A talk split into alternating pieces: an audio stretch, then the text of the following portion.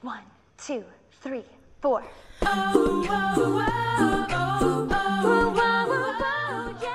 各位情绪细胞观察人们早安，我们是情绪细胞管理员，我是欢欢。我是巧巧，我是垫垫就是这几年不是很多 DVD 店都会收掉倒，店，对啊，对啊，好可怜。然后那时候跟店店，然后跟朋友去 DVD 店要买二手的 DVD，因为他们倒掉，他们就会全部出清嘛。店店他们的目标都是那种很经典的 ET 啊，或者是就反正就是一些经典老片，但我没有，我的目标就是一些什么摇滚夏令营啊、歌喉战啊之类的。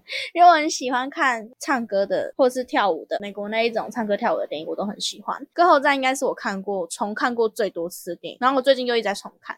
有时候做作业只是放着听也会很舒压、很开心，而且反正因为我看过了，就不用太认真。我想大概一狗票人都是贝卡，也就是安娜坎卓克的死忠粉丝吧。不过我不是，我个人最喜欢的角色是 Chloe，但我的情感投射最大程度绝对是那一位又神经质又控制欲强的队长 Aubrey。一开场，Aubrey 就被学姐洗脸，然后压力爆大，接着开始大爆吐，然后就是他一连串的洗刷名誉之路。如果只看这部片的表面，一定会觉得 Aubrey 真的好偏执，从头到尾都没有要听别人的意见。只坚持自己想坚持的，好奇心旺盛又不听听看别种有机会成功的方法，团体合作想一枝独秀，基本上用疯女人来形容她一点都不为过。但如果把这个角色想得更深入一些，就会知道他的成长历程其实也没有人教他们别的方法，就像他自己说的，他只会这一套。而贝卡给的建议并没有从 Aubrey 的角度去跟他沟通，只是纳闷 Aubrey 为何都不听他的。同时，Aubrey 也会认为。为什么大家都不听他的？最近觉得换位思考真的很重要，而且很多时候，所谓的这些主角啊、正义的一方啊，或者是有光环的这些人，都很难理解反派内心的挣扎与苦痛，往往得要反派自己说出来。而且，因为人本的角色形象就不算讨喜，就算这些反派把自己的内心话说出来了，有时候还是会没有办法被观众接受。曾经有一起看歌喉战的朋友，在看到最后一幕，Aubrey 很开心的在台上拆下头发，很恣意的跳舞的时候，说：“那他前面在盯什么？”我就觉得怎么可以这样讲？因为 Aubrey 自始至终追求的都是被认同与接纳，这样的他们愿意放下身段听别人的建议时，就是对他们个人来说最大的进步了。所以当大家愿意理解他真正想要的是什么，并且一起往同一个目标迈进时，他当然就也可以接受自己在舞台上开心的、很肆意的去舞动自己的身材。我觉得这一点都没有什么。我会对于那时候这样子讲的朋友有一点觉得，你北当安内贡啦。我想问，我想问，你说，你说，你说喜欢看那种跳舞、唱歌，那你会看拉拉链吗？呃，我还没看，我一直想看，但我还没看。可是我觉得不太一样的状况，是因为拉拉链是音乐剧。哦，它是影，它本来就是对对对对就是出发的，歌喉战啊、武力全开啊，这些是剧情片，嗯，但主题有有这些元素。可是拉拉链是音乐剧，那主题是所以拉拉链跟歌舞青春比较像吗？歌舞青春不算吧？哎，算，对对吗？我在想是不是跟青春啊、狐狸有关，跟拉拉链是爱情未来那种感觉。我在想会不会其实就很简单啦，就只是我还没有看。我都说了我想看嘛，啊也也是，因为我是个看东西要拖很久的人啦。怎么突然问拉拉链？只是突然想到你说你很喜欢看这种歌舞剧，突然想到拉拉链也也是一个很好拿来就是背景播放的一部片。冲着你这句话，我这几天也不一定会去看，肯定的，哦肯定是要拖一下。肯定是要拖一下的。他如果哪天要下架了，我就会吼吼吼吼去，快赶快快快快快！你看，你知道我那时候第六感生死恋啊，我拖到它下架的前一个小时我才开始看，我就在想，我如果看到一半，一看到一半，它那个下架时间到，它会不会就不让我看完了？然后就看得很紧张跟。KTV 一样，就是最后一分钟你你点一首歌，，对，直接卡，他会让你唱完吧？有的会卡，但是哦多数会让你唱完。哦然后 Netflix 也有让我看完哦，谢谢 Netflix。然后我看完的时候，它不是通常都会有什么接下来推荐或是什么的，然后我那看完它就直接闪掉，然后那个画面就写说很抱歉，目前播放的这一部片已经不在您所在的地区。哇，这就是对对对，然后呢看到我就哦谢谢，还好你让我看完。谢谢爸爸。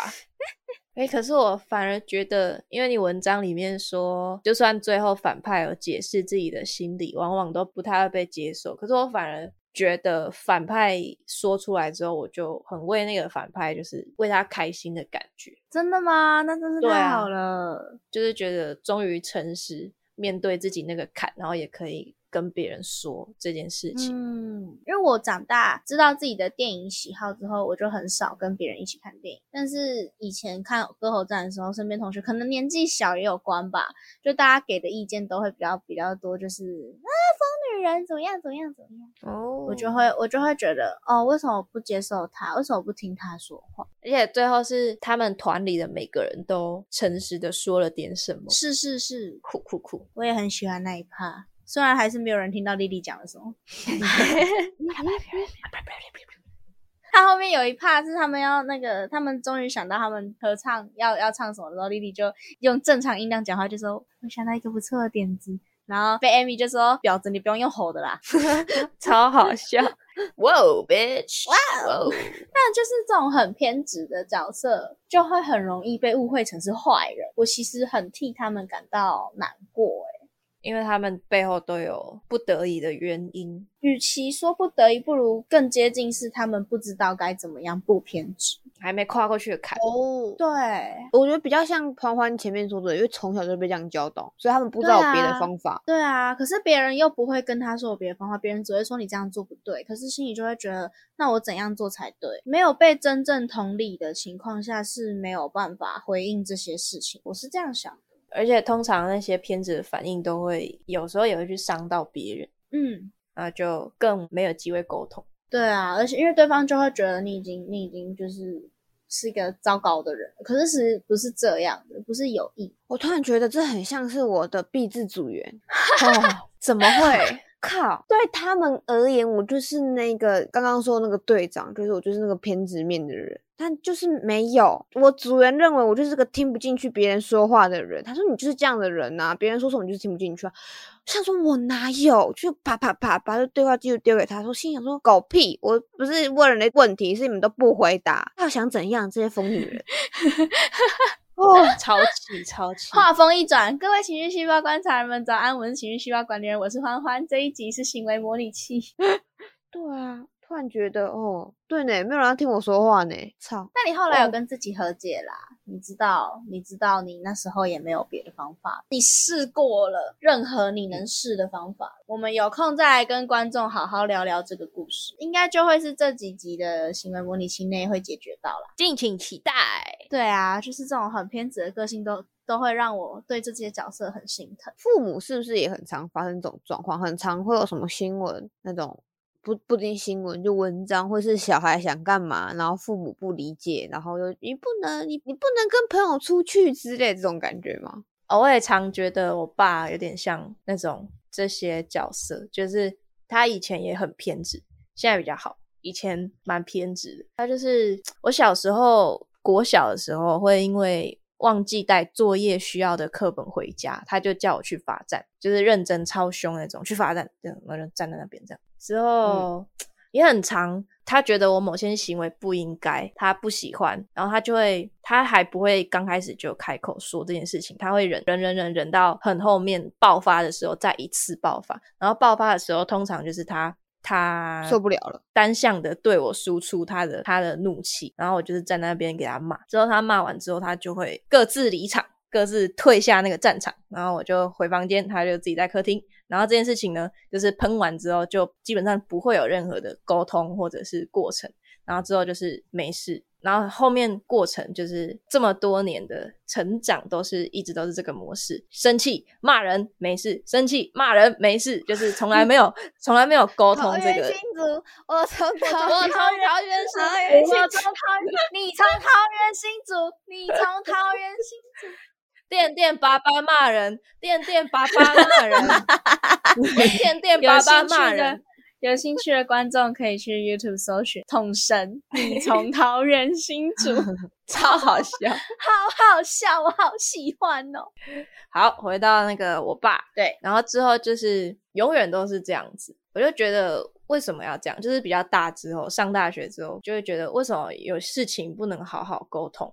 然后我后面就会试着要跟他沟通，但是后面还是会失败。就是因为他一直以来都这样子，包含他的成长历程。因为在争吵就是被骂的过程中，常都是我妈会来当中间那个桥梁，跟我说：“爸爸他不是这个意思啊。”然后。因为他从小，我的阿妈也就是他的妈妈，也都是这样跟他讲话的，就是 always 讲话就是很大声，都用吼的，不懂得表达自己的感受的这种沟通方式，就是骂人就是他的沟通方式，所以他从小都是这样子，所以他他不知道怎么跟我说话，他不知道怎么跟他身边的人说话。嗯，那你妈妈能包容这一切？我妈曾经差点受不了过，但现在就是我爸有在改这样。因为我刚突然想的是，我爸也是，我阿公就是我爸，就是我觉得他们两个是同个模子刻出来的人。就我爸不喜欢我阿公，因为他觉得这个人老还颠，怎么讲都讲不听。但同时，我觉得我爸也是那个老还颠，就怎么讲都讲不听。所以他们两个人不喜欢彼此是很正常的。我也觉得，就是我爸也是那种小时候亲戚都不敢来我们家，因为做错事，我爸就会很凶的骂回去。你怎么会这样子？你干嘛一直这样子？你吃饭就好好吃，不要那看电视或什么之之类。他就是很大声斥责这一切。所以亲戚小孩都不敢来我们家，但妈妈也都会，就像就像你妈妈一样，当个和事佬，就会觉得啊，妈那恭维啦，小朋友嘛什么的。我说超不能理解我爸到底讲话说这么大声。后来长大才想通，就是对，因为他们家的人也都是这样讲话的。对，这样好累哦，好痛苦。学到的是这个方法，也不知道原来有其他方法，不知道自己还有其他选择。是。而且已经这样子三十几年、四十年。对啊，你突然说要要他改，他也不知道从哪里开始改。是，是，所以我觉得这些偏执的角色们都非常需要人家提醒。不知道大家记不记得前几集？前不知道几集，对不起，前不知道几集的研究对象有讲到宅男行不行的 Sheldon Cooper，他也是一模一样的状况。他不知道他自己这样子会很伤人，他不知道他执着这些那些其实是会给身边的人带来困扰，因为他就只知道这么做。